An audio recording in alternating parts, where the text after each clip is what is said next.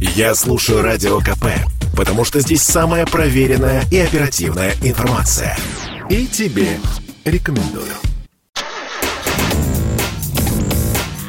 Тест-драйв. Привет, я Валентин Алфимов, и сегодня я вас познакомлю с Джили Тугела. Это городской кроссовер, топ-модель от китайского концерна.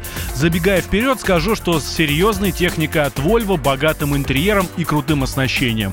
Вот только отдать за Тугелу придется аж 2,5 миллиона. Только стоит ли? Сейчас расскажу поподробнее.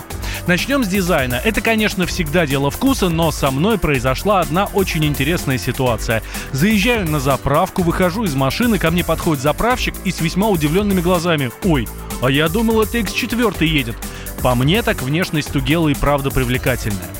Под капотом у нее двухлитровый бензиновый четырехцилиндровый двигатель Т5, мощность 238 лошадей.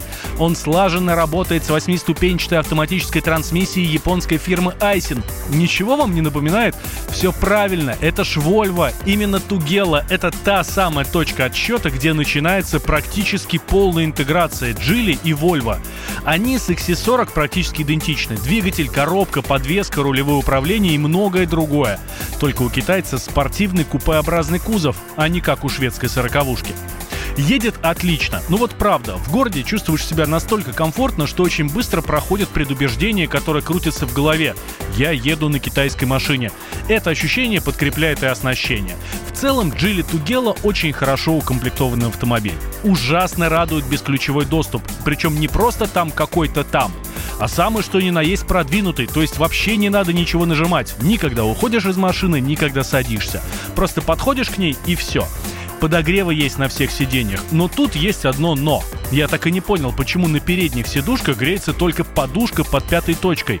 Не хватило времени протянуть решетку на спинку? Поверьте, этого очень не хватает.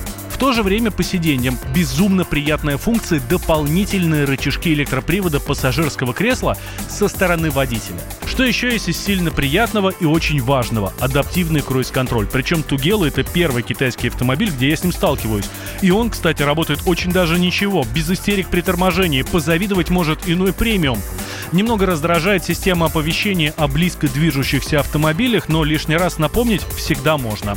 Не хватает только проекции приборной панели на лобовое стекло, но дырка в торпеде под нее есть, значит и она скоро появится. Вообще, с опциями у китайцев все хорошо. Правда, вот люк после первого нажатия кнопки просто сломался. Ни шторка, ни сам люк работать так и не захотели. Вы скажете, кто ж зимой его открывает?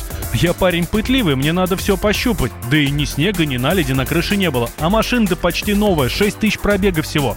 Вот и думаю после этого про качество. Просит за это дело 2,5 миллиона. Я бы тут подумал, но с энтузиазмом. По сути, за эти деньги можно получить классного европейца, но он будет практически пустой. Много это или мало, решать вам. С вами был Валентин Алфимов. Водите аккуратнее.